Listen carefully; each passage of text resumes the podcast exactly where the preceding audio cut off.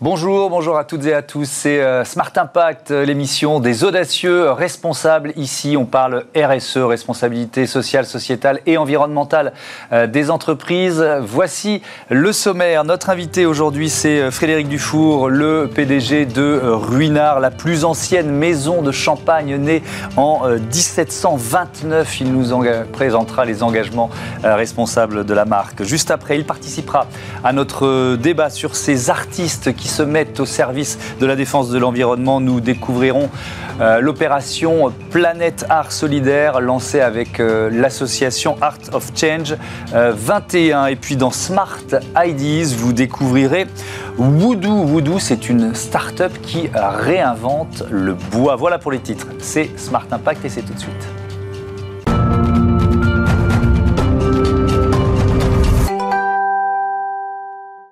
Bonjour Frédéric Dufour, bienvenue. Vous êtes euh, donc le PDG de, de, Ruinard, bientôt 300 ans d'existence. Quand, quand j'ai découvert ça, je me suis dit, pour vous, ça doit être à la fois une fierté, mais une responsabilité aussi. Est-ce que vous le ressentez comme ça? Exactement, je crois que vous avez dit les deux mots.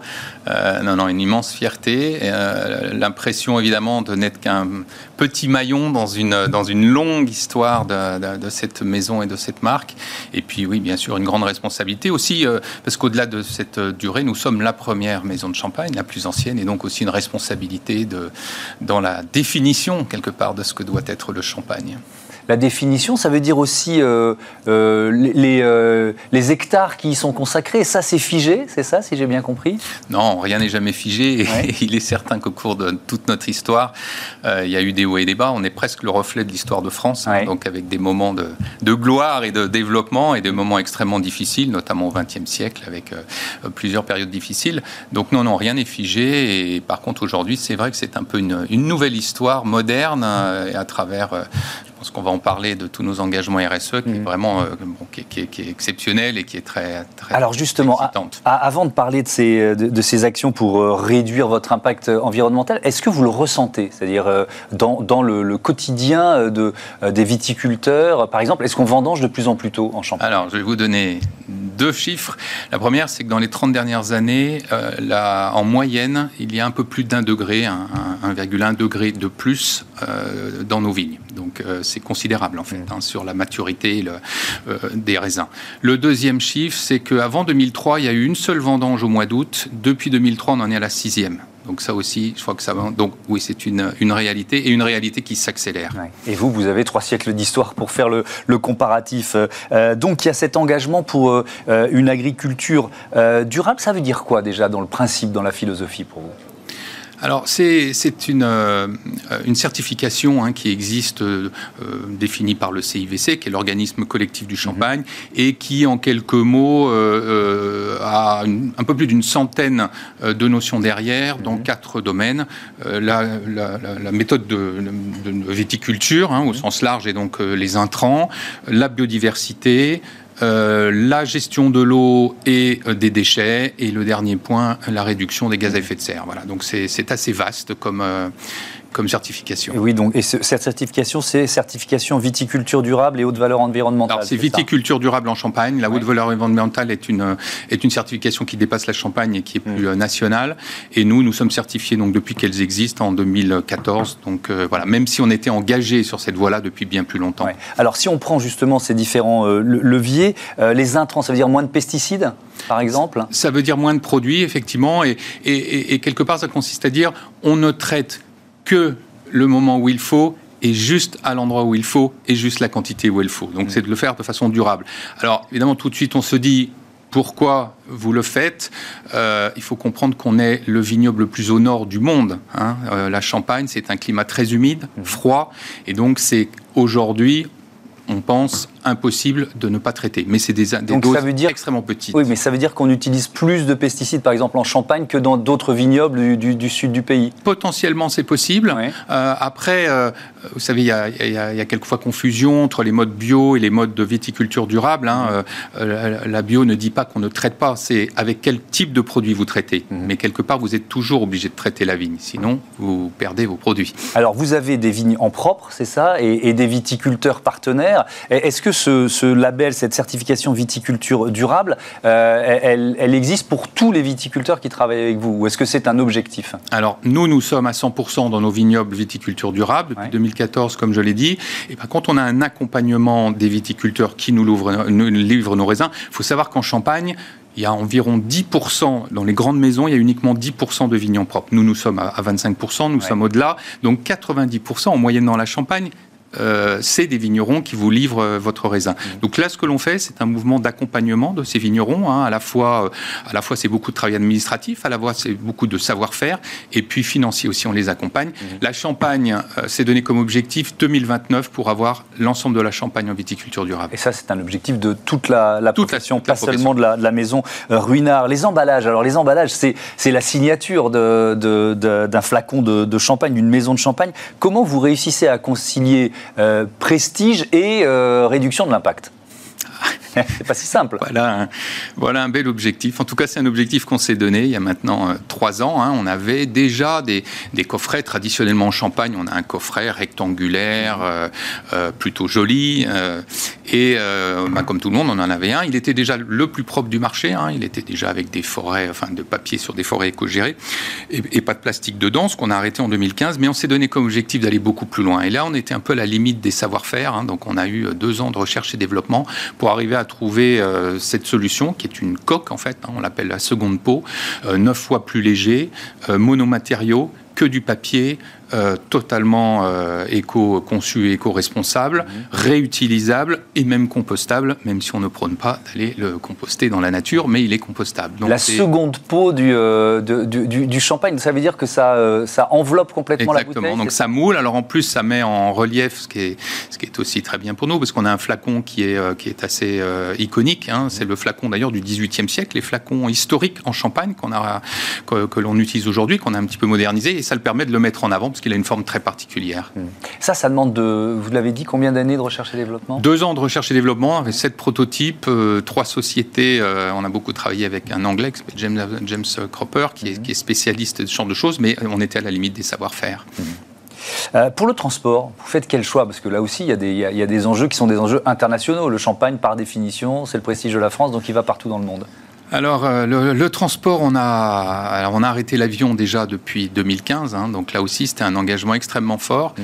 euh, qui paraît difficile tant qu'on l'a pas fait. Une fois qu'on s'est organisé pour le faire, on va dire euh, aujourd'hui, je dirais c'est derrière nous et on se pose absolument plus la question.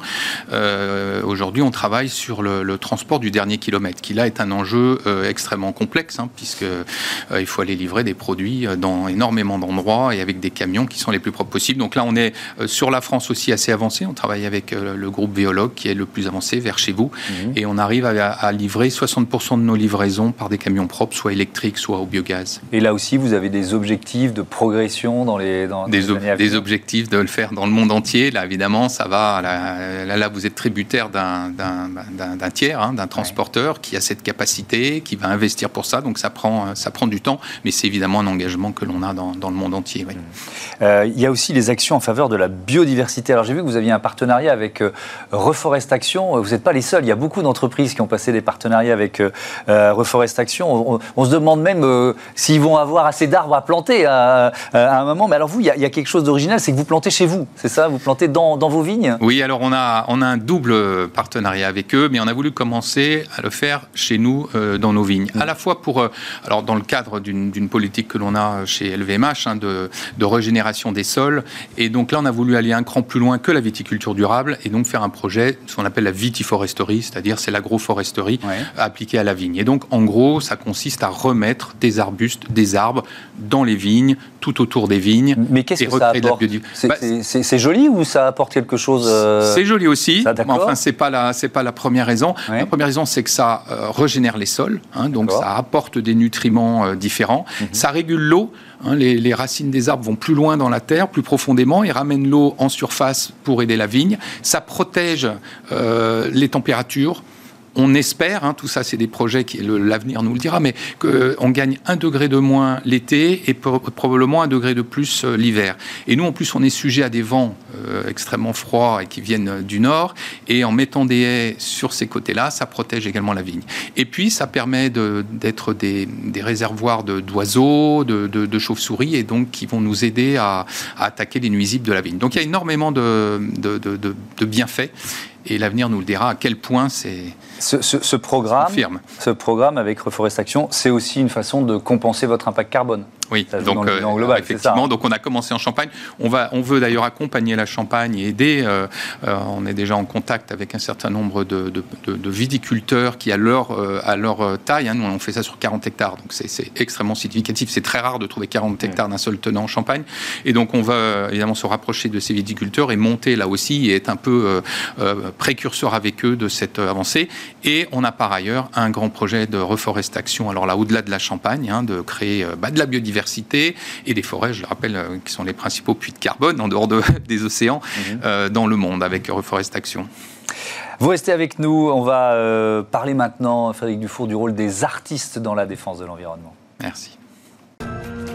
Retrouvez le débat de Smart Impact avec Veolia.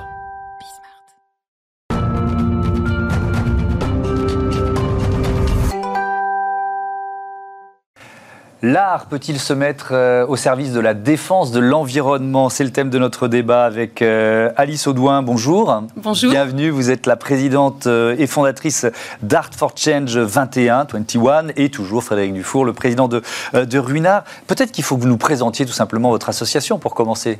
Oui, alors Art of Change 21 a été créé en 2014. C'était juste avant la COP 21, justement, pour parler des enjeux du 21e siècle. Ça vous éclaire déjà sur ce chiffre. Et Art of Change, ben, c'est l'idée que l'art puisse contribuer au changement. Euh, donc, euh, nous menons beaucoup d'actions dans le monde, euh, non seulement avec des artistes contemporains sur les enjeux de l'environnement, mais nous sollicitons aussi la créativité de chacun à travers des ateliers, mmh. et notamment dans le cadre d'un grand projet mondial qui s'appelle Maskbook, M-A-S-K-B-O-O-K.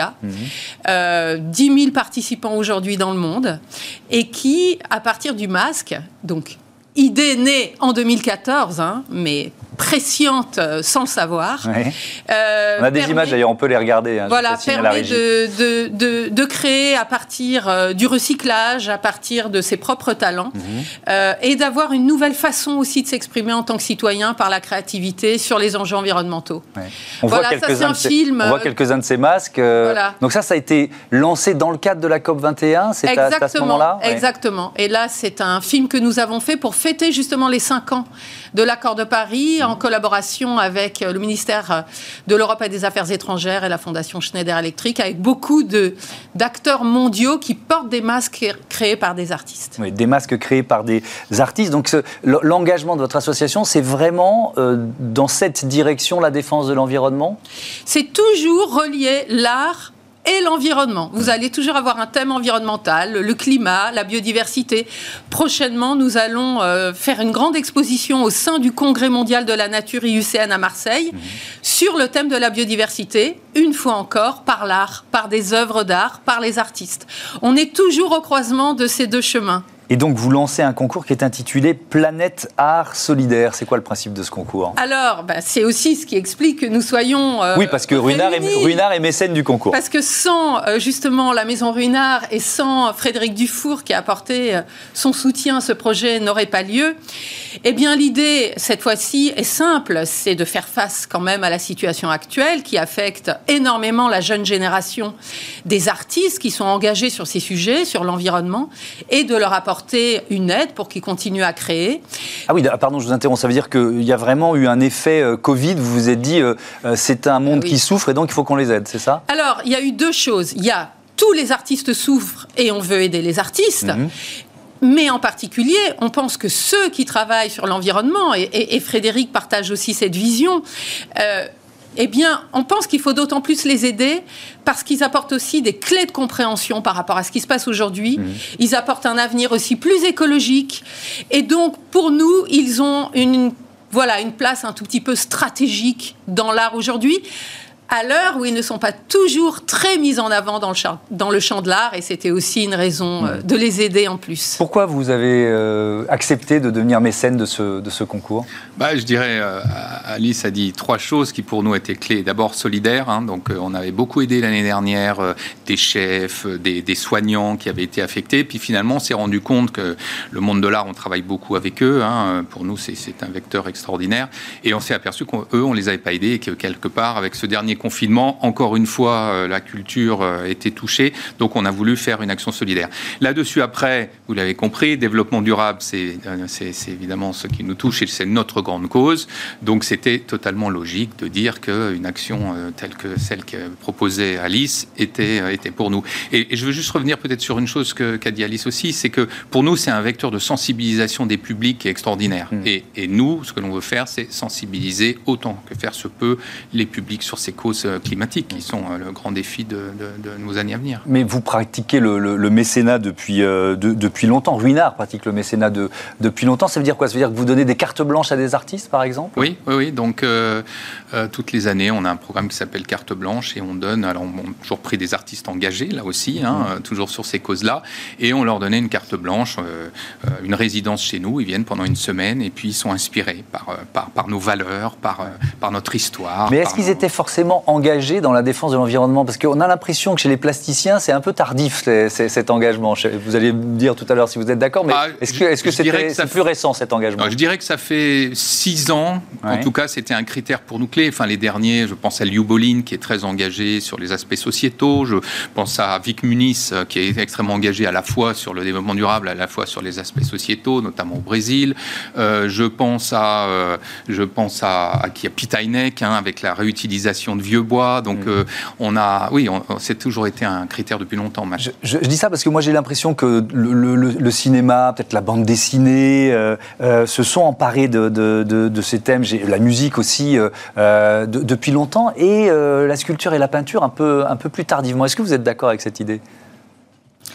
Je suis malheureusement d'accord avec cette idée. il y a eu plus d'initiatives, en tout cas visibles, dans le champ des, du spectacle euh, vivant, des arts de la scène, euh, du théâtre. Mais euh, aujourd'hui, il y a une immense génération, il y a une vague colossale, et c'est pour ça que l'idée de soutenir la jeune génération était cruciale pour nous. Mhm. Aujourd'hui, on a vraiment un, renversement total de tendance.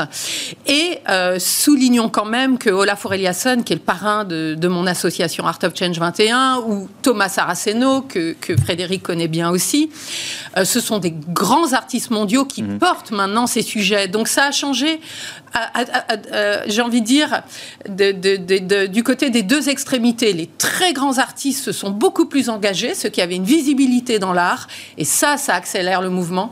Et une nouvelle génération d'artistes très importante est en train d'émerger. Mmh. Alors c'est sans doute cette nouvelle génération d'artistes que vous allez euh, euh, aider avec ce concours Planète Art Solidaire. comment ça va se passer en fait Qui vous allez, comment ils peuvent concourir et comment vous allez les récompenser? Très concrètement, nous avons euh, créé un site, planèteartsolidaire.org, d'ailleurs éco-conçu et certifié Green IT. C'est important que dans nos propres actions, nous, nous intégrions aussi le développement durable. Il y a un questionnaire de candidature qui est très simple, rapide. Ce n'est pas un appel à projet. Nous leur demandons pas d'imaginer une œuvre et de passer du temps. Mhm. On va juste euh, euh, porter l'accent sur trois choses la qualité de leur démarche artistique, la place de l'environnement dans leur travail et à quel point ils ont été affectés par la crise sanitaire. Un jury prestigieux composé d'Emma Lavigne, la présidente du Palais de Tokyo, ou d'Emmanuel Ecochia, ce, fameux philosophe qui parle beaucoup de ces sujets, et bien d'autres, euh, se réuniront pour désigner les 21 euh, lauréats qui auront donc 2000 euros chacun, donc un soutien de 42 000 euros en tout, et qui leur sera remis en juin. Fin des, des candidatures le 31 mai. Voilà, les messages sont passés. Et en juin, on ne sait pas encore la date, vous attendez de savoir. On euh, délibère le 9 juin et on attend de savoir si nous pourrons organiser voilà, ça va dépendre, à Reims Ça va dépendre du calendrier sanitaire, on a bien compris, mais ce sera au, mois de juin. Euh, on, a démarré par, par là, Frédéric Dufour, le, les, bientôt 300 ans de, Ruinard, donc euh, cette maison qui est née en 1729. Quelle part l'art va prendre là dans les années qui viennent pour célébrer cet événement? Bah, Je dirais elle est centrale, mais comme, euh, mais comme elle l'est déjà depuis un certain nombre d'années. Euh, oui, totalement centrale. De toute façon, pour nous, c'est un moyen de communication qui apporte de l'émotion, qui apporte une sensibilisation, qui apporte énormément de modernité et qui, pour nous, est un peu une évidence. Hein, euh, on a été les premiers, je ne l'ai pas dit, la, première maison, euh, même au-delà du Champagne, en, 1896, notre première collaboration avec Alfred Mucha, donc Alphonse Mucha, pardon. Donc ça fait, euh, ça fait un moment que c'est dans les gènes de cette maison.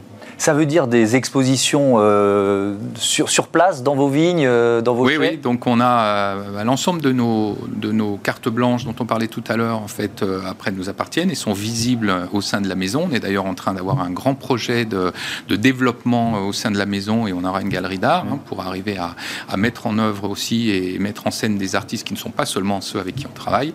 Donc on peut les voir à Reims. Et puis après, on a itinérant, on fait un certain nombre d'événements où on montre ces, collaborations. D'ailleurs, j'ai dit les chais, mais est-ce qu'on dit, c'est pas plutôt les, les crayères en, Champagne? Alors c'est quoi Alors pas, non, on dit pas les, les, crayères en Champagne. Les crayères, c'est très particulier. C'est, on n'est que quatre maisons à avoir des crayères. Ah hein. donc c'est, elles datent du Moyen Âge. Euh, c'est 40 mètres de profondeur. On est, on est donc une des quatre maisons à être, euh, une, à être UNESCO. C'est une c'est des cathédrales de craie. Voilà. Donc euh, le, reste en Champagne, c'est des caves classiques comme, euh, vous pouvez. Il peut y avoir une exposition dans, dans votre crayère vous pouvez. D'ailleurs, on a une, autre maison de champagne qui en fait euh, régulièrement, donc c'est possible. Alors pas, pas dans la durée, parce qu'il y a quand même un taux d'humidité qui est très important, hein, qui permet de conserver d'ailleurs nos flacons et nos vins. Mais alors nous, nous ne le faisons pas dans les crayères, nous le faisons mm. au niveau du. Mais en ce moment, il y a Mawa de Laurier qui a une belle installation, retour aux sources aussi. Euh, dans ces souterrains mystérieux, euh, très évocateurs. Bon. Et euh, donc, voilà que j'avais eu le plaisir de, de, de, découvrir avant que le vent de la pandémie ne s'abatte sur nous. Et il va, il va se calmer ce vent. Le champagne au service de l'art. Merci beaucoup et au service de l'environnement. Merci à tous les deux d'être venus participer à, à Smart Impact. Tout de suite, une start-up à l'honneur. On va parler du bois, de bois réinventé. Smart Ideas avec BNP Paribas. Découvrez des entreprises à impact positif.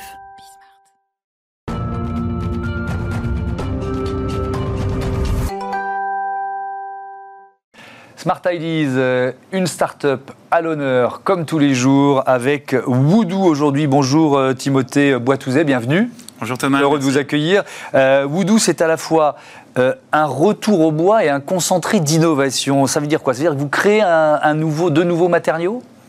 Alors, nous, concrètement, notre métier, c'est de prendre le bois, donc un matériau ancestral, qui n'est pas forcément lié avec l'innovation dans la conscience collective, et de lui donner des propriétés tout à fait pionnières grâce à la technologie. Donc on fait du bois transparent qui est substitué au verre, on fait du bois armé aussi rigide que de l'acier. Donc on a différents types de matériaux et tout ça à partir d'une biomasse renouvelable et bas carbone. Mais alors comment vous faites? Qu'est-ce que vous retirez au bois et, Parce que c'est ça l'histoire, vous retirez à une... Euh, c'est quoi de la lignine la, lignine. La lignine, vous retirez la lignine et qu'est-ce que vous mettez à la place? Alors vous connaissez euh, la gastronomie moléculaire? Oui. Eh bien nous c'est la même chose qu'on applique dans le monde des matériaux, c'est-à-dire qu'on fait du design moléculaire. Donc on enlève une molécule du bois qui pose problème Mhm. parce que c'est ce que les insectes mangent, parce que c'est ce qui donne au bois sa rigidité, mais c'est pas optimal. C'est ce qui s'oxyde avec l'air et l'humidité, donc la lignine. Cette molécule qui pose problème, on l'enlève de manière très sélective et on la remplace par différents types d'éléments de remplissage, donc du bois et de la lignine, donc ça substitue à la lignine, pour lui donner différentes propriétés, donc soit de rigidité, soit de transparence. On va pas aller dans des détails scientifiques. Donc en, en, mm. fonction de, de, de, ce que vous voulez faire de ce nouveau matériau, vous allez remplacer la lignine par quelque chose, c'est pas toujours la même chose, si j'ai bien compris. C'est pas toujours la même chose. Ça dépend des propriétés finales qu'on recherche du matériau. Qu'est-ce que ça ouvre comme possibilité? Ça ouvre la possibilité de remplacer tous les matériaux émissifs qui, à notre sens, n'ont plus leur place au XXIe siècle mmh. par des matériaux bas carbone, haute performance. Mmh. Euh, par exemple, sur votre site, j'ai vu qu'il y avait des, démonstrations qu'on pouvait imaginer euh, utiliser du bois, par exemple dans le secteur automobile, mmh. euh, comme un écran tactile. C'est-à-dire que ce sera vous rendez le bois euh, utilisable comme un écran, comme un écran tactile on, le fait déjà oui, avec des partenaires comme, euh, Mercedes dans le monde automobile, euh, mhm. par exemple. et donc, en fait, on rend le bois d'une part translucide ou transparent, c'est-à-dire que la lumière, l'information peut passer au travers, mais en plus, on rend la surface tactile, donc exactement comme votre téléphone portable. Ensuite, on combine ça avec des technologies d'écran et, euh, et, ça crée des, des, surfaces intelligentes. Ça le rend plus résistant aussi, ce bois? Oui, plus résistant à l'eau, plus résistant au feu, euh, donc imputrescible, mmh. euh, plus résistant à l'abrasion, donc le frottement. Voilà. Donc vous en êtes tout de votre développement aujourd'hui? Aujourd'hui, on est 32 personnes dans l'entreprise. Mmh. On a 41 brevets. On a euh, donc on est très actif sur le dépôt de brevets. Euh, on a trois sites de production et on a signé nos premiers contrats pluriannuels industriels.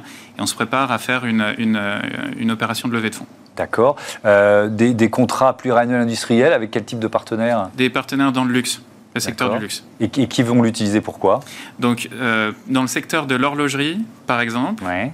euh, dans le secteur des euh, intérieurs de boutiques, euh, donc dans différents types d'applications. Mmh, ok.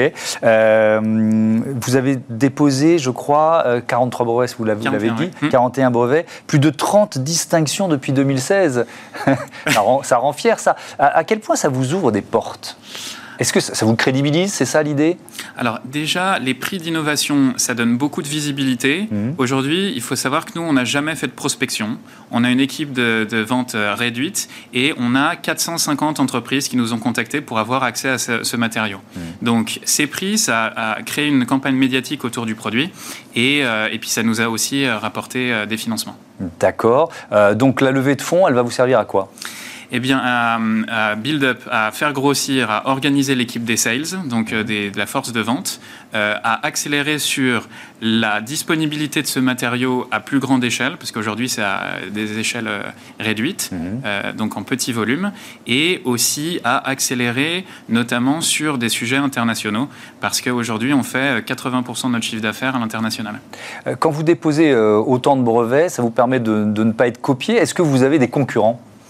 Alors, on a certains concurrents, mais qui font pas exactement la même chose que nous. Et ça dépend sur quel type de matériau. Mmh. Donc, sur le bois transparent ou translucide, par exemple, on a deux concurrents, un américain et un suédois, mais on est les plus avancés en termes de développement. Donc, les brevets, en fait, les, la protection d'une innovation, ça se fait par trois choses.